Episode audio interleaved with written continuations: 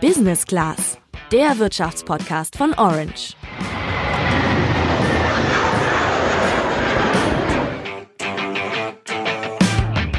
Für uns ist wichtig, wir werden einen Zusammenschluss mit der Commerzbank nur dann machen, wenn er wirtschaftlich sinnvoll ist. Dafür braucht es einen guten Plan, allen voran einen guten Integrationsplan. Den loten wir nun gemeinsam mit der Commerzbank aus und wenn die Ergebnisse dann vorliegen, werden wir entscheiden. Ja, mit diesen Worten hat Jörg Eigendorf, der Sprecher der Deutschen Bank, am vergangenen Sonntag bestätigt, dass die Deutsche Bank und die Commerzbank über einen Zusammenschluss verhandeln. Sollte das wirklich so kommen, dann wäre das die größte Bankenfusion, die in Deutschland je stattgefunden hat. Warum die beiden Banken in Verhandlungen getreten sind und was das für Auswirkungen auch auf dich als Bankkunde haben könnte, das erklären wir dir heute im Podcast. Ich bin Sandra. Und ich bin Julian.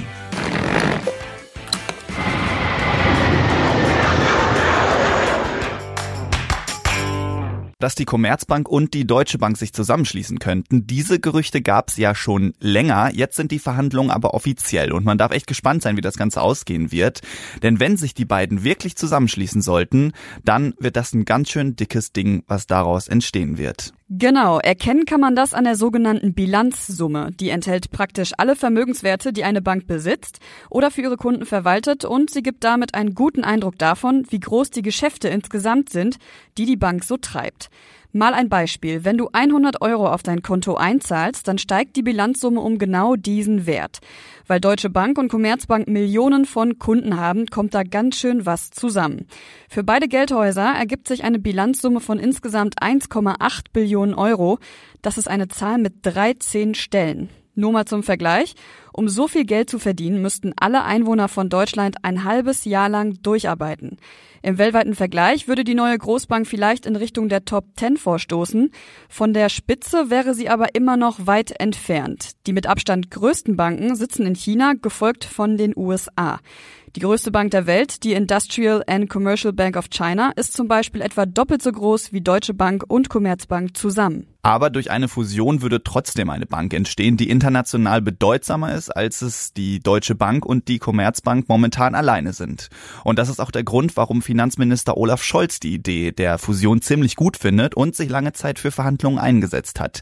Sein Gedanke ist nämlich, dass deutsche Unternehmen, die international tätig sind, ihr Geld lieber bei großen und international bedeutsamen Banken anlegen und durch eine neue Großbank hätten sie dabei jetzt auch eine Bank aus Deutschland zur Auswahl und könnten eben ihr Geld auch dort anlegen. Olaf Scholz wäre das dann auch lieber, weil sich dann eben weniger Finanzleute aus dem Ausland in die deutsche Wirtschaft einmischen könnten. Und der zweite Punkt, an der Börse sind Deutsche Bank und Commerzbank jeweils für sich genommen gerade relativ wenig wert. Das birgt die Gefahr, dass eine größere Bank aus dem Ausland einfach eine von beiden übernimmt. Und damit würden wichtige Entscheidungen für viele deutsche Unternehmen plötzlich nicht mehr in Deutschland getroffen. Schließen sich die beiden Banken zusammen, wird es unwahrscheinlicher, dass sie von jemand anderem übernommen werden. Wenn die Fusion kommen sollte, dann würden sich allerdings zwei Banken zusammenschließen, die in den vergangenen Jahren nicht so wirklich erfolgreich waren. Es gibt viele Ökonomen, die deswegen eher skeptisch sind, ob eine Fusion der richtige Schritt wäre und die neue Bank eben erfolgreicher sein würde.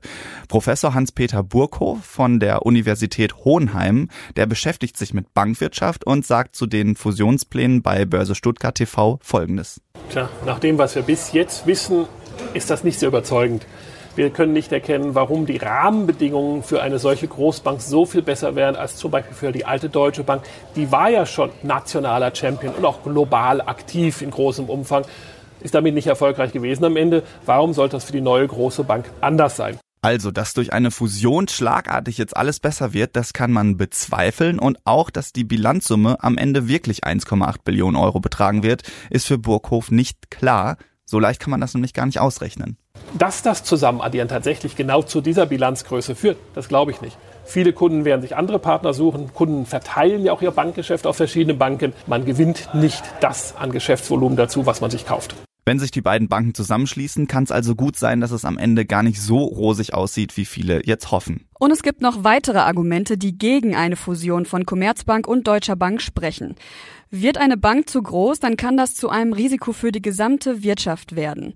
Experten verwenden in diesem Zusammenhang gerne das Wort systemrelevant.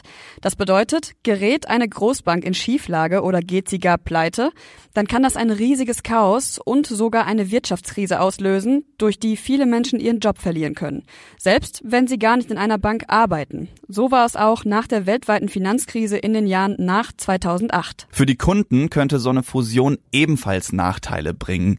Denn wenn zwei große Banken sich zusammentun, dann gibt's weniger Wettbewerb. Und das heißt, die Preise steigen. In dem Fall könnten das zum Beispiel Kontogebühren sein oder eben höhere Zinsen, wenn du dir Geld leihen willst oder dein Konto überziehst.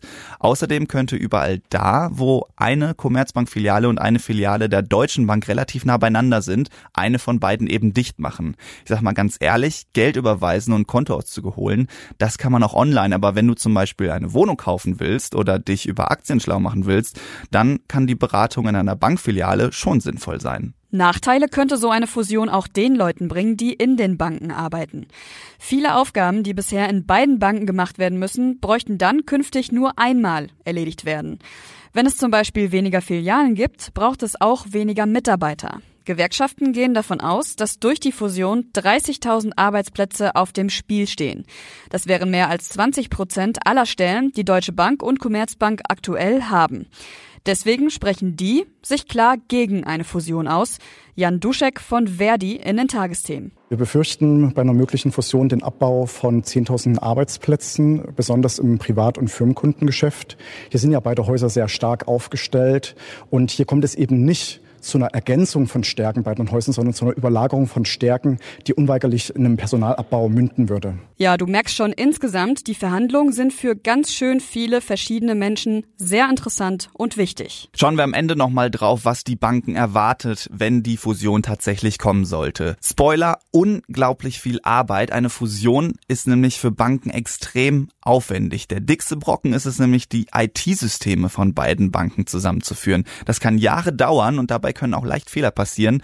Und ja, auch generell muss das ganze Unternehmen einfach neu organisiert werden. Und wie schwierig das alles sein kann, das müssten alle Beteiligten eigentlich nur zu gut wissen. Denn die Deutsche Bank hat 2010 die Postbank übernommen und die Commerzbank 2009 die Dresdner Bank. Beide Fusionen haben zu Chaos und eben auch zu großen Problemen geführt, mit denen die Unternehmen noch heute zu kämpfen haben. Wir sind gespannt, wie das ausgehen wird. Wenn es wichtige neue Entwicklungen gibt, findest du die natürlich bei orange www.handelsblatt.com. Heute sind wir aber erstmal durch. Bis nächste Woche. Ciao.